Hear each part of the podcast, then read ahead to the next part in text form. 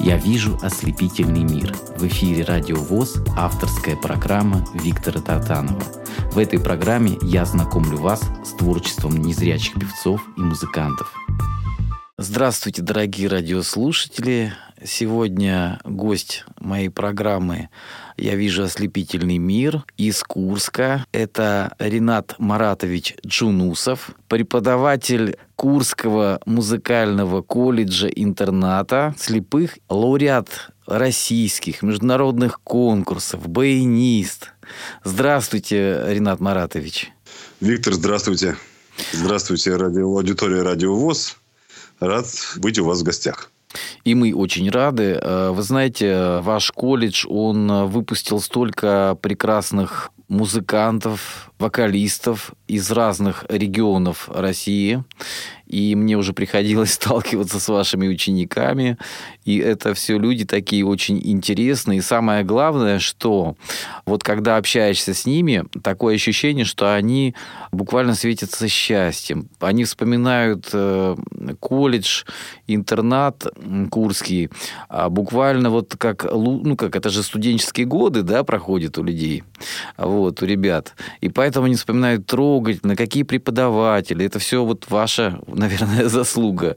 Вот скажите, пожалуйста, вот э, я сейчас задам такой вопрос. Как вы пришли к тому, что вот вы захотели именно стать э, преподавателем в этом колледже? Вопрос, я даже сам не могу на него до конца дать ответ, потому что преподавателем я, как, наверное, многие музыканты, которые заканчивают училище, ну, есть, конечно, да, но многие заканчивают, и они не мыслят себя преподавательской деятельностью заниматься. Закончив училище в 98 году, я учился неплохо. Я закончил с красным дипломом в 98 году, учился у Твердохлеба Валентина Викторовича. И потом, когда э, уже получил диплом, нет, я об этом знал, что я буду поступать в Москву, но мой двигало вот первое, что пройти этот путь, научиться играть хорошо на инструменте, все-таки высшее образование, тем более конец 90-х, вроде как с высшим образованием, как бы нам везде будет... Больше шансов, дорога. да, так сказать, э, трудоустройство ну, и прочее. Ну, ну да, хотя я прекрасно мог и себя реализовать как концертмейстер, как да, как концертмейстер. Я мыслю себя больше концертмейстером, потому что у меня был опыт работы в, в Курске в пятой музыкальной школе. Она сейчас носит название школы имени Дмитрия Дмитриевича Шестаковича. Угу. Недалеко от нас, минут 15-20 ходьбы. Я ходил на четвертом курсе и работал там концертмейстером вечерами. Это был мой первый опыт работы. Ну и поступил в Москву. Мысль о том, чтобы преподавать в музыкальном колледже, это весьма Понимаете, в 98 году я даже об этом мыслить не мог, потому что за моей спиной стояли такие преподаватели, что ну просто это, это цвет Генофонд вообще, наверное, можно сказать. Так все говорят выпускники. Все говорят, что вот за нами генофонд. Да, вот это все такое. И когда в 2001 году Валентин Викторович принял решение уходить э, с педагогической деятельности, так как у него были большие нагрузки в городе, то есть там другие у него были проекты, он предложил за место себя мою кандидатуру нашему директору Попкову Станиславу Георгиевичу. Я был студентом тогда третьего курса. Я в 2001 году как раз приезжал в колледж с сольным концертом. Было, так сказать, прям событие мы приезжали делегации, два баяниста, все были выпускники, в общем-то, все с вуза. Была большая теплая встреча с педагогами, и отметили рост мой профессиональный, как я, как исполнителя, то есть сразу заметно было у всех, как-то бросилось в глаза, что не просто так я занимаюсь. Но это был ну, мой третий курс, и вот с этой мыслью я жил два года. И как бы я до конца не верил в то, что это может свершиться. Наверное, даже когда мы говорили там о том, что надо работать, в общем-то, над собой, надо заниматься и методической деятельностью, то есть собирать материалы, там читать. И студенты мои, э, друзья, о, Ренат Маратович, позанимайся с нами. То есть в процессе обучения уже на третьем курсе вы все-таки давали советы и как преподаватель уже фактически осуществляли такую своим... Между друзей там, да, ну вот, вот так как бы просили, вот Ренат, послушай, как вот я тут играю, может быть, какие-то... Ну, в общем, такая... Я, наверное, когда, когда даже получил диплом, я не совсем это верил, что это произойдет. Ну, 2 июля я приехал, мы встретились с Валентином Викторовичем, встретились с директором, встретил я зауча. Она тоже была удивлена, как-то обрадовалась даже, можно сказать, что так свершилось. Что я пришел к ним работать. И вот я начал работать с 2003 года. 25 августа или 26 августа был первый мой рабочий день. Но я вам хочу сказать, вот вы так с теплотой вспоминаете своих педагогов, говорите, это был такой генофонд, а сейчас вот те ребята, через которых я вышел, а, на вас, на вас колледж, да, вот они тоже с благодарностью вспоминают а, те а, годы, которые они учились у вас. Я предлагаю что-нибудь послушать в вашем исполнении, чтобы вы нам предложили. Ну, наверное, как всякая концертная программа баянист или всякая академическая программа. Но я предложу что-нибудь, наверное, из полифонии. Уильям Бойс, фантазии фуга ре минор, наверное, прозвучит сейчас. Ну, прекрасно. Слушаем это произведение на волнах радио ВОЗ.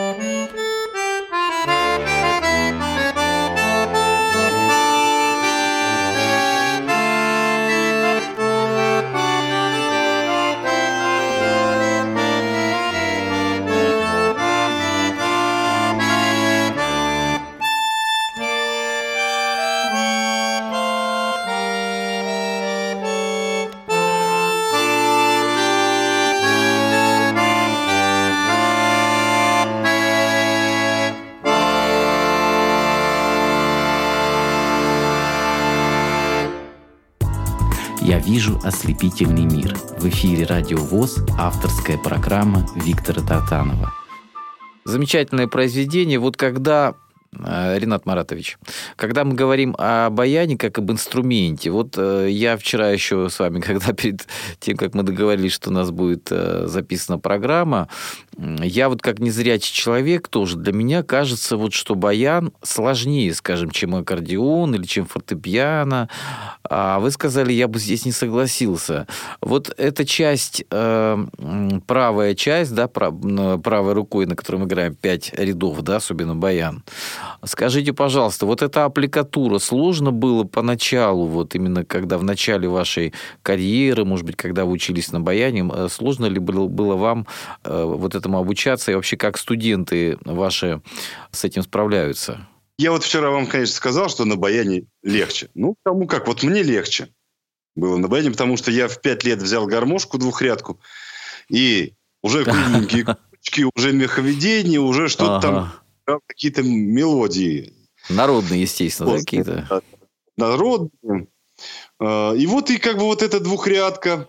Да, в левой руке там структура немножко другая, там вертикальная мажор и бас-аккордовая система по вертикали да, да, да, И потом пришел я в школу, увидел тогда баян, я баловался, пробовал брать этот баян в руки и понял, что в левой руке на баяне легче играть, чем на гармошке. А по правой руке, ну что, три ряда, ну, по крайней мере, это не так меня шокировало. И я все-таки пришел в музыкальную школу не, не, ну, как сказать, в музыку пришел не от нот, а вот как мама повела, скажем, в музыкальную школу, и с первого дня ребенка нотами учить. Я до этого что-то уже пытался подбирать. Угу. И как бы мне вот это было ближе, вот это по слуху, и уже ощущение вот складывалось вот эта цепочка «вижу, слышу, играю», и внутренним слухом, может быть, я сейчас так громко говорю, но, но что-то сформировалось вот такое, что тактильные ощущения, слуховые, вот, и вот все, все это как бы воедино сложилось, и все. Вот и мы сейчас плавно как раз перешли к вашему детству. Это очень важно, очень интересно. То есть произошло какое-то такое таинство, когда вы почувствовали с инструментом какое-то единение, да, такое вот. Э, то есть вы начали чувствовать, начали чувствовать его как бы объем, э, его возможности, его тембральность, так сказать, его глубину, его возможности, его перспективы какие-то. Как вот интересно вы воспринимали э, инструмент вот в начале? Я воспринимал его немногим больше и чуть-чуть, чем остальные ребята. Ну, и играет, попадаю на ноты, а там что там, глубина какая-то вот, э, э, таинство. Таких вот какой-то ребенок в 6-7 лет знает таинство. Что вы бросите? Побегать по деревне погонять курей, да и какое таинство там вот это вот, этот гармошка, это, это какой-то... Нет, это очень громкие слова сказаны. Зачем? Да, подбирал, да, все прекрасно.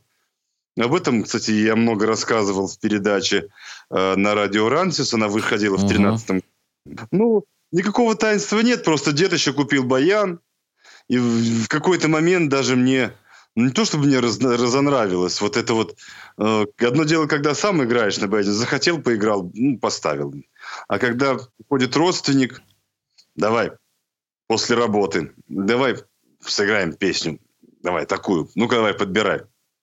Действительно, это выглядело, скажем так, как отбывание какое-то наказание. Фактически, ну, когда вот ну, ты же хочешь, а тут тебе этот баян, и, и мне нравилось на нем играть, и, и все. Ну, не нравилось, когда, скажем, меня чересчур много на нем, так сказать, просили играть. Uh-huh. Я занимался не очень много любил усидчивость, вот эта глубина, вот это поиски, краски. Есть, конечно, рафинированные музыканты, есть, которые вот реально, они вот одержимы этим, они вот... вот, вот.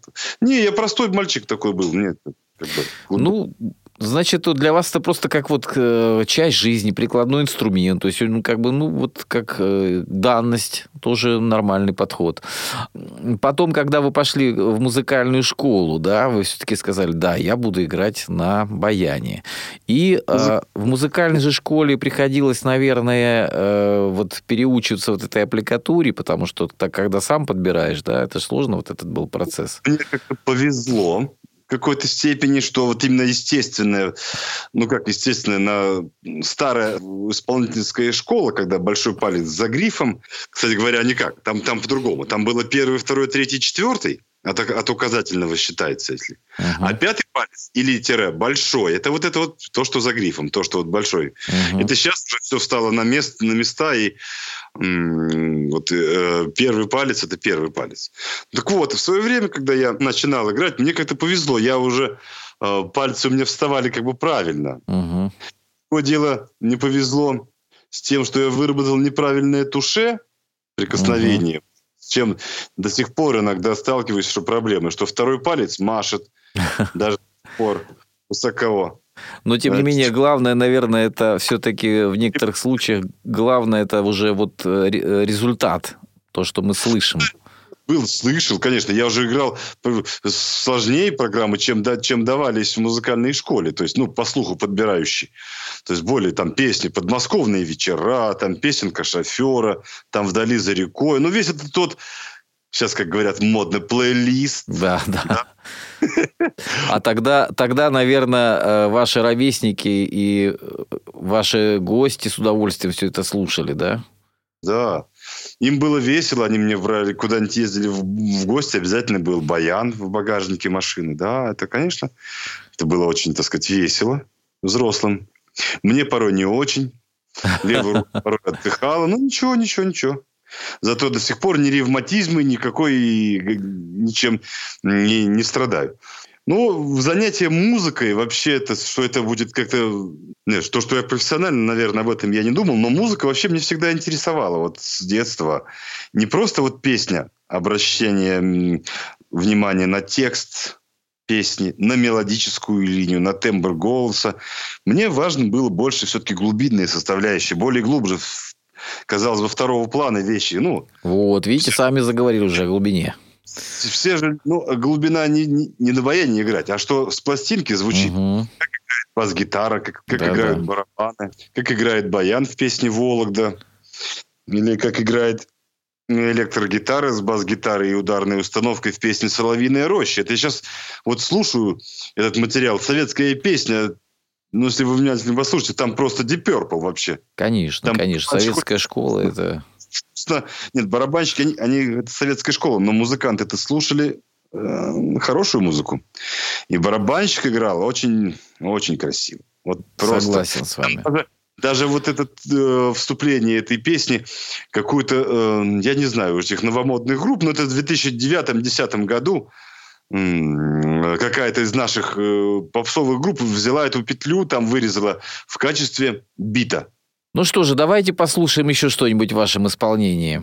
Давайте на контрасте, наверное, мы послушаем Прокофьева «Мимолетность». Я Прокофьева, кстати, в своей жизни никогда не играл. Но так получилось, что мимо меня он прошел, Прокофьев. Ну, это очень сложно, наверное, так вот прям... Была гармония звука конкурс. И вот мы сейчас, вот мы, наверное, играем как раз-таки то, что я при, прислал как угу. участник гармонии звука. Она прошла в 21 году весной-летом. Как оказалось, я первое место там получил. Прокофьев «Мимолетность» номер 10. Слушаем это произведение на волнах Первого социального радио «Радио ВОЗ».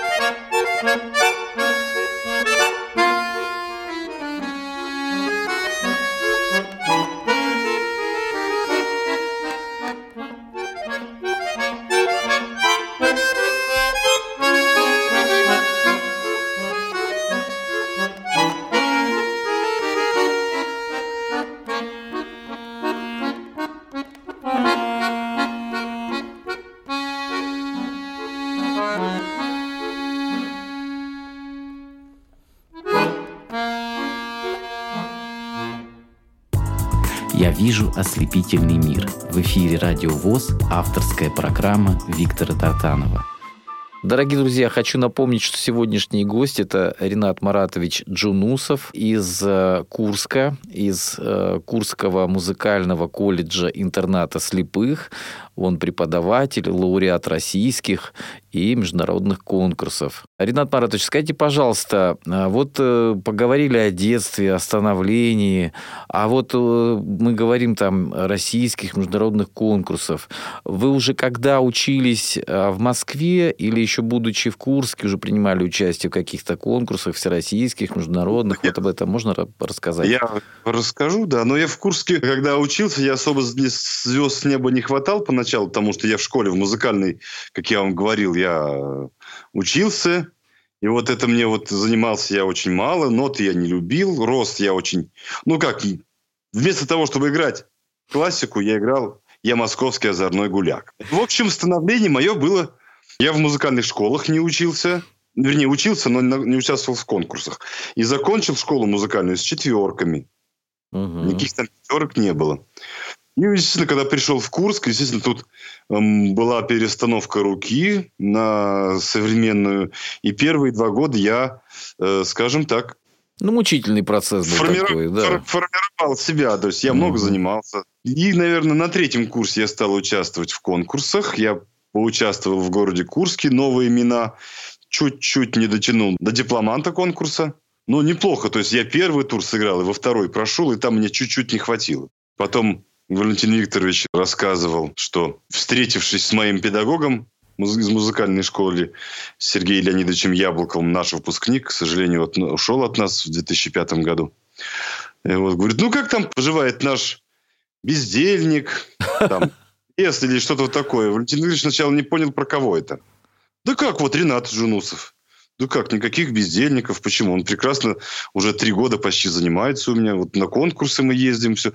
И первый мой успех был в, 2000, в 98 году. Я стал дипломантом первого конкурса имени Виктора Гридина в городе Курчатов. Ну, это, вот. наверное, как-то вас окрылило, поддержало, э, дало, да, так сказать, я, да, да, да, уверенность да, да. в себе. В Воронеж. Я тогда еще ездил в Воронеж на зональном конкурсе там выступал. Ну, я там ничего не занял, конечно, но по баллам где-то в середнячках я был тоже. Тоже неплохо, угу. неплохой результат. То есть, тем более, это перед госэкзаменом. Обкатка такая была мощная. То есть, э, программа у меня была ну, крепкая. То есть, такой программы вузы люди заканчивают обычно. Скажите, пожалуйста, а вот э, в то время какой у вас был э, инструмент? В музыкальной школе играл на этюдах всяких там вот мелодиях. Угу. Вот безвыборной системы. Пришел в Курск, когда мне дали рубин. Угу. Я был счастлив просто от того, что у меня в руках рубин, потому что такой же инструмент стоял на столе у моего учителя музыки Владимира Борисовича Лачинова. И вот тайком, если удастся прокрасться в его кабинет, можно было бы играть на его рубине. А тут, представляете, вот рубин. Это сейчас уже, так сказать, студент не ценит. Тогда дальше, раньше дали себе рубин. Вообще, это потрясающий рубин 6, рубин 7. Вот это... Ну, сейчас на таких не играют. Сейчас это просто, ну, голова от них болит, от этих инструментов. Звук у них, конечно, припаршивый. Но тогда я был счастлив. счастлив. На втором курсе за мои боевые заслуги мне дали инструмент «Ясная поляна». Это вообще просто, это просто еще инструмент с густым Классом басом, выше уже, да? Да, да, ну тоже трехрядный. А со с марта месяца 2003 года я стал играть, не знаю, как его оценить по иерархии, но это тоже тульский инструмент левша. Это четырехрядный тембровый инструмент концертный, он, так сказать, инструмент страдословный. И этому инструменту в октябре 22 года будет 42 года уже. Да что вы говорите? Да, тогда ему, получается, было в 97-м, ну там, сколько, 17, что ли, да? И как он сегодня себя чувствует? Ну, значит, в первые десятилетия, он когда в 80-м году к нам попал, он съездил в Прагу, Валентин Викторович Твердохлеб mm-hmm. стал там дипломантом международного конкурса. Э, кстати говоря, первый дипломант международного конкурса среди студентов Донецкой ну, сейчас на Донецкой консерватории, тогда, может быть, был как-то по-другому у него статус был. Ну, в общем, это крепкий, так сказать, инструмент и крепкий был исполнительский уровень моего преподавателя, так сказать, чему я как бы и стремился, глядя на его игру. И вот он действительно первый среди вот всех вузовцев стал, так сказать, международником. Это очень ценно. Его даже, так сказать, там похвалили как бы за это. В общем, как-то как он был там отмечен в Донецке, Валентин Викторович. С левшой, да, я вот сейчас 17 лет. Она, кстати говоря, году в 91-м была в плачевном состоянии, ее хотели списать Но пришел к нам Алексей Иванович Терещенко, он ее восстановил и дал ей вторую жизнь, и вот она скрипит. Возможно, уже ломать нечего. Я, знаете, это... Э, это, Ренат Маратович, я хочу сказать, что вот эти инструменты Тульского завода, многие, да, они на самом деле, э, завод-то славился, и э, многие до сих пор вот народники, эти гармонии до сих пор используют этого замечательного завода. Поэтому надо отдать должное, что вот действительно было производство и у нас – ну, сейчас я про Тулу ничего не могу сказать. Говорят, что сейчас в Туле хотят э, настроить производство фортепиано, причем не наше, а комплектующие, в общем, откуда-то будут приходить. Ну... Я толком этот вопрос не знаю, но, в общем, что-то там сейчас выделяются же средства в государство на то, чтобы поднимать вот эту вот промышленность, вот эту по производству инструментов, по реставрации инструментов. Угу. Об этом говорилось где-то в середине января э, по Первому каналу, Давайте что-нибудь еще послушаем из э, вашей прекрасной игры. Так как у нас первое было кантиленное произведение, второе было более подвижное, мы, наверное, опять сейчас послушаем кантилену. Это фортепианное произведение. Лист. Композитор «Утешение». У него есть несколько утешений у Листа. Вот одно из утешений «Ре бемоль мажор» я буду играть. То есть это тоже это обязательное произведение было в этом конкурсе гармонии звука. То есть в первом туре нужно было играть Прокофьева во, во втором листа. В общем, не зря. Я не просто так. Я человек, как мы все люди, так сказать, достаточно ленивы, чтобы специально что-то учить. Понимаете? Ну и да, вот, когда задачу поставили уже. Был выучен лист. И причем листы я тоже никогда не играл. Ну, достаточно сложные у него произведения, такие гармонические и, наверное, технически очень сложно, да, на баяне это сыграть. Произведение, да, оно, оно внешне не, кажется, не покажется нам таким сложным. Я даже хоть сыграл его достаточно чисто, без технологических каких-то огрехов, но там есть над чем поработать, над интонацией, над формой. Слушаем это произведение на волнах радиовоз «Утешение листа».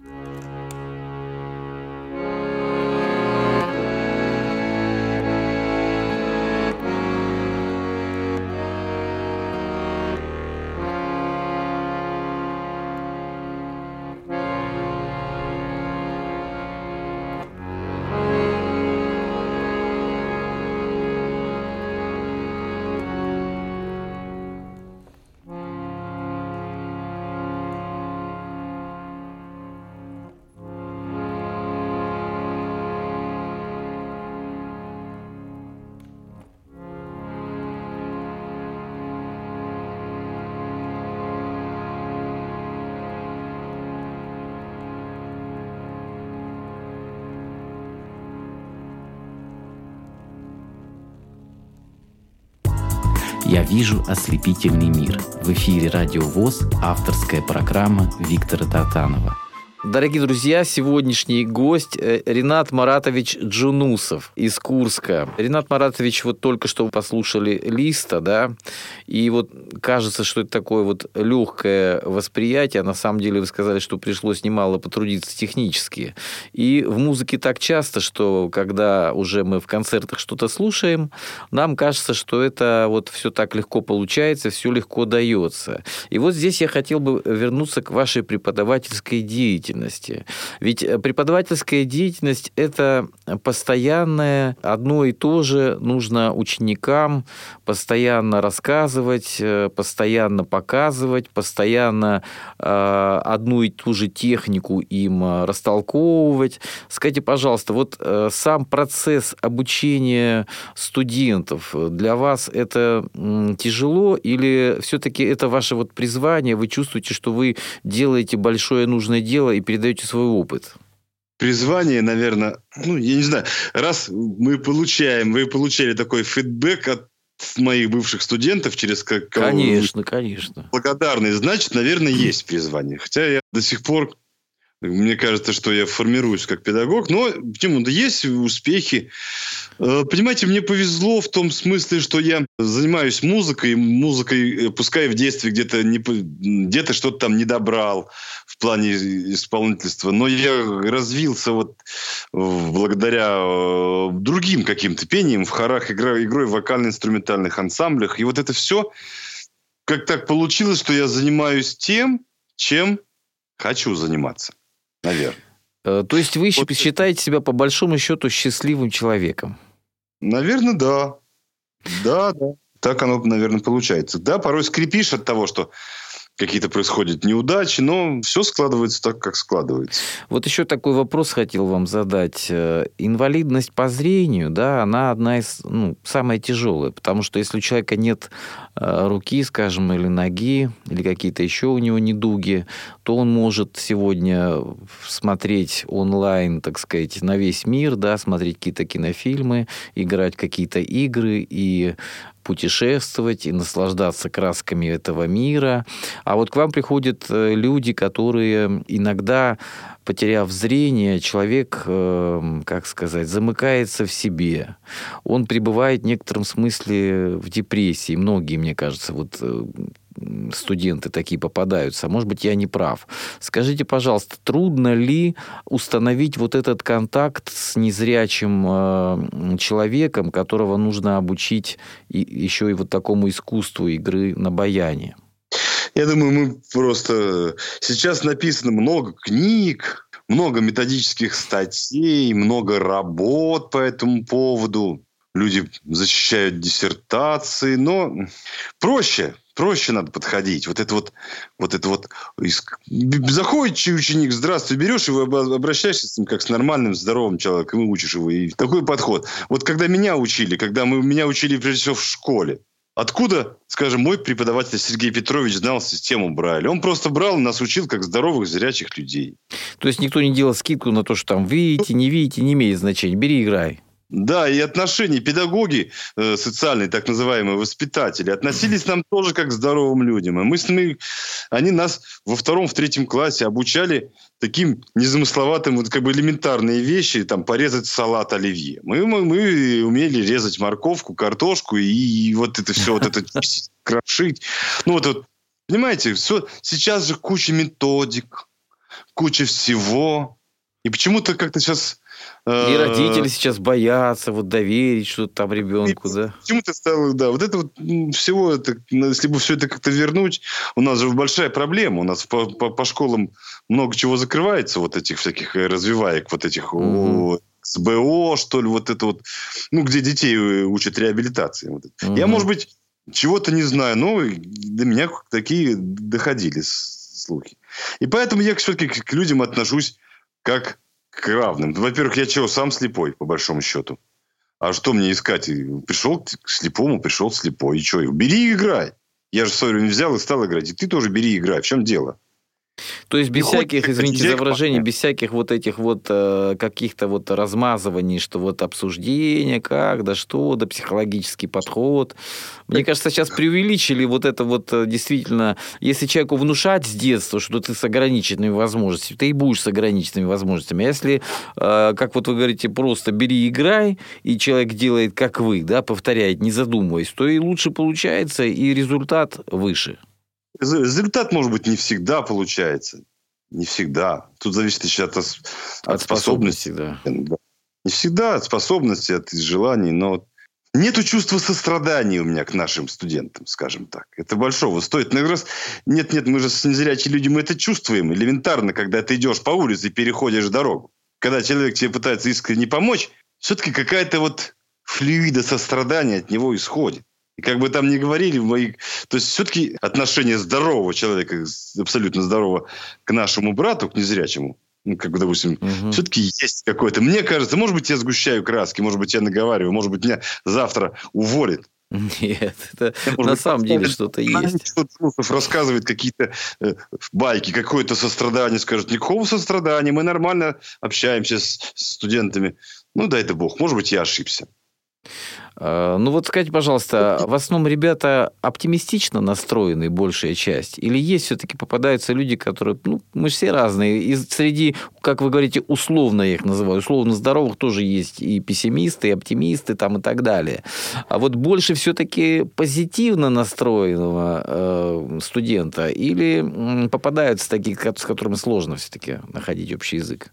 Здесь так же, наверное, как и среди зрячих, всяких полно не находить с ними общий язык особой проблемы, наверное, не составляет. Я говорю, общаешься с ними нормально, разговариваешь. Как... Действительно, сейчас они, может быть, несколько другие, как и, собственно, другое поколение. Сейчас их называют зумеры, такое есть термин. Есть да, все же теперь с гаджетами, с телефонами там и прочее, со всякими да. подсказками. Сейчас, допустим, кубик Рубик ребенок не может собрать.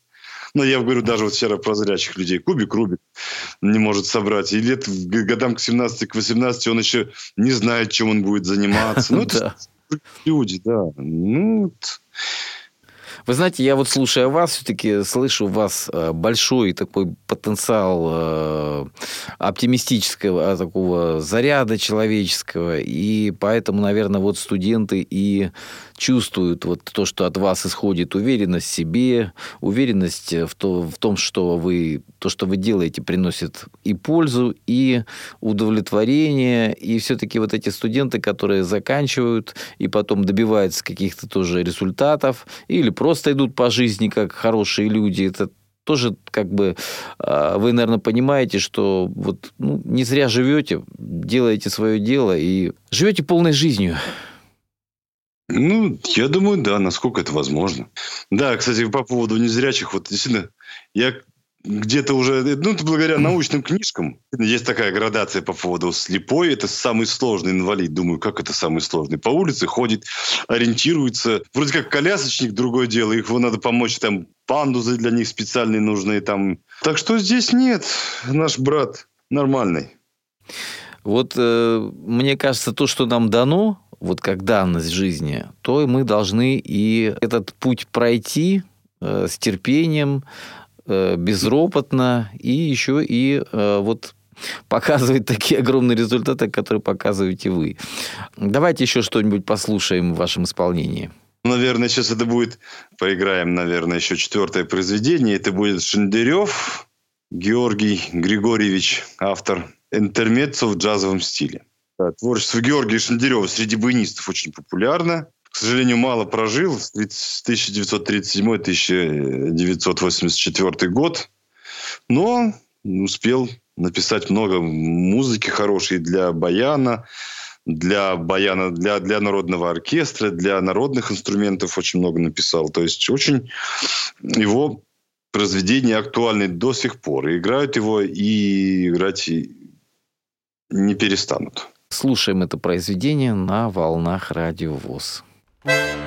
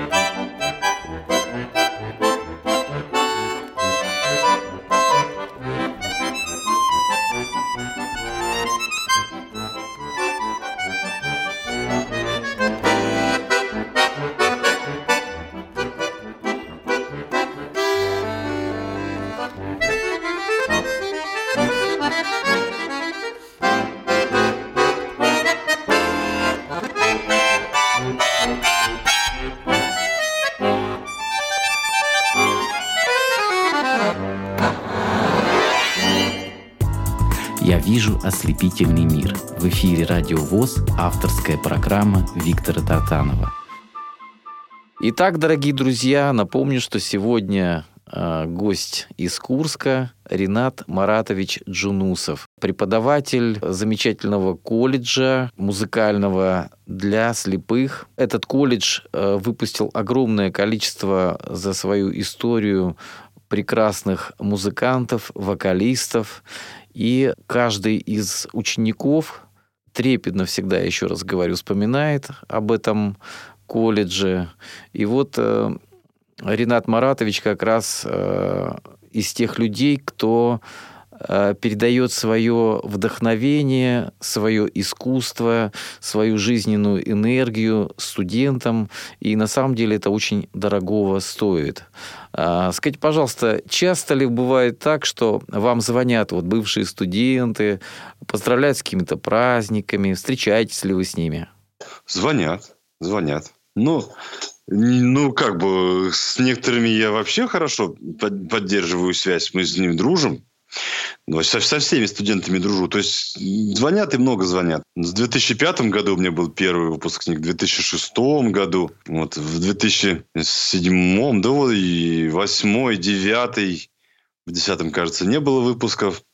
Ну, в общем, звонят в 13 Но это огромное количество людей, на самом деле, которые благодарны вам. Наверное, и с Новым годом, и с днем рождения, еще какие-то праздники, да, поздравляют вас ну, поздравляют. Ну, может быть, скажем так, бывают выпускники не только по специальности, а по таким дисциплинам, как концертмейстерский класс и ансамбль. Угу. Вот и, и вот они тоже звонят. Я думаю, больше звонят, чем нет, скажем так. Еще и звонят, которые у меня не учились по, по моим прямым дисциплинам, а вот просто, ну, э, я когда жил в общежитии, это до 2012 года, с 2003 по 2012 я активное участие принимал во внеаудиторной деятельности. Ну, в принципе, сейчас тоже принимаю. В игре в разных рок-коллективах со студентами я играл. То есть и в джазовых... Ну, сейчас мы играем в джазовом ансамбле. и вокальный ансамбль «Ромашки» я веду. Помимо основной и, еще есть нагрузка дополнительная, да? Это внеаудиторная деятельность, угу. да. Ну и все это, наверное, тоже как бы поддерживает, дает вам сил, дает уверенности в э, правильности выбранного пути.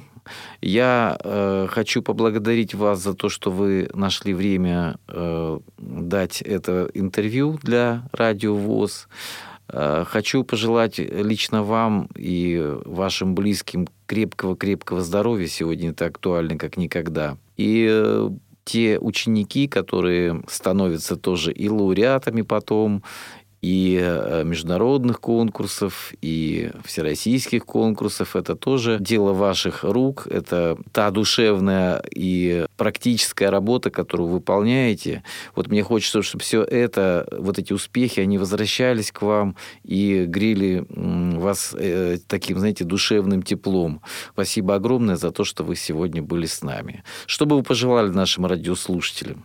Наверное, трудолюбие вот я когда поступил в курс на первом курсе, э, я поступил после 10 класса. То есть у нас есть 10 и 12 классов есть. Программы так у нас устроены в наших коррекционных школах 3-4 вида. Вот я ушел после 10 класса, поступил, и у меня нагрузки было больше, чем у тех, которые после 12 класса уже на 8 часов больше. Это пара русского, пара литературы, пара там иностранного. И плюс я еще записался на факультатив духовой оркестр, о чем сейчас не жалею. До сих пор успешно работаю иллюстратором в оркестре, в духовом.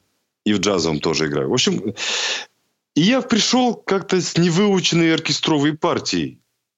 Не на оркестр, а пришел вот на занятие там три часа оркестра и час в неделю давался на разучивание партии. Ну, элементарно, ну, чтобы тебя научили играть на инструменте, на баритоне.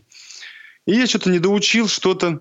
Да и с листа тогда плохо читал, то есть хитрить не мог. И педагог мне так сказал.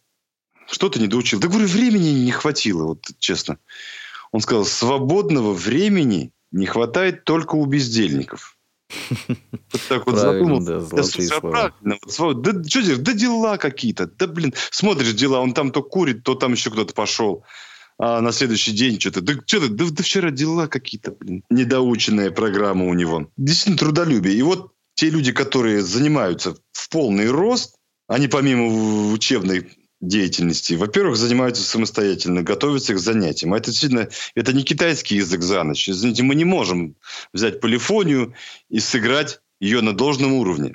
Да, это могут сделать зрячие люди, поставив с листа. Сыграть они могут что действительно некоторые так и делают. Говорят, Рихтер в последнее время даже все, ну да, он просматривал, но когда записывался в студию, он играл с листа. Но мы же этого не можем сделать. Мы же, мы, нам, нам нужно просто время это выучить, отработать и запомнить. И вот и к чему. Вот эти люди, которые в рок-коллективах играли, играли в джазовых, играли вот, поют в вокальном ансамбле «Ромашки». И есть у нас эстрадная студия «Вояж», то есть официально эстрадного вокала у нас нету, но э, вовне аудиторные люди учатся держать микрофон и петь песни. Вот люди, которые прошедшие вот этот вот путь, они все-таки научились работать. И там, конечно, как судьба. Но бывает, что в большинстве случаев людям везет. Они становятся хорошими мамами, если это касается девушек. Они становятся хорошими специалистами, касается девушек и юношей. В общем, надо трудиться, надо приучать себя к работе. И музыка, как ни крути, она этому способствует строить и жить помогает, да, как раньше говорили. Лукин, московский, э, то есть дамрист, известный профессор э, Лукин, он, кажется, в Академии Шнитки преподает, ну, очень, очень известный в наших музыкантских кругах и прекрасный исполнитель, педагог, он говорил о том, что я не жалею о том, что даже вот получив так, такое крепкое образование, закончив шнитки там на домре играть сложнейшие программы, она не связывает себя с музыкой, она идет в банк работать каким-нибудь администратором. Или он говорит, абсолютно я не жалею о том, что моя девочка туда пошла. Она, во-первых, воспитанная, она образованная, она умеет работать. И как знать, как знать, что с ней там дальше может произойти. Люди же потом после музыки и, и вполне, и, конечно, и поступают на массаж и прекрасно работают массажистами. И потом вспоминают наши годы курские с теплом и добротой. Люди, бывает, наоборот, из массажа приходят к нам учиться. Но которые приходят от нас на массаж, говорят, в чем-то легче. И поэтому они, научившись здесь работать, А ну-ка, выучи секвенцию по гармонии, запомни номер по сольфеджио, выучи программу по общему фортепиано, выучи программу по специальности. Еще в оркестре играй в народном партии семь произведений там или сколько. Интуицию прекрасно развивает, чувство да. форм. И же говорят же, что даже сейчас вот не знаю, когда идет э, поступление в вузы, даже среди, среди здоровых детей, будем говорить, после школы. Там они набирают ЕГЭ, там баллы, там документы собирают. И вот если там есть диплом об окончании музыкальной школы, то этот товарищ, он будет как-то чуть-чуть вот в плюсе. Да, в плюсе. Спасибо вам большое еще раз. Всем, К сожалению, всем... наше эфирное время заканчивается. Рад всех поприветствовать сегодня. У нас скоро весна. Осталось совсем немного, месяц какой-то. Все будет хорошо. Мы, дай бог, победим эту пандемию. Она нам, к сожалению, бьет по рукам музыкантам. Оркестры работают не в полную силу. То дистант еще какой-нибудь придумают. Ну, в общем, тяжело нам, музыкантам, жить в это нелегкое время. Но мы справимся, пройдем этот путь. Я уверен в этом. Так что всем желаю счастья, удачи, здоровья, всего самого наилучшего. И спасибо за то, что вы меня пригласили в студию Радио ВОЗ. Спасибо вам большое. До свидания. До свидания. Я вижу ослепительный мир. В эфире Радио ВОЗ авторская программа Виктора Татанова.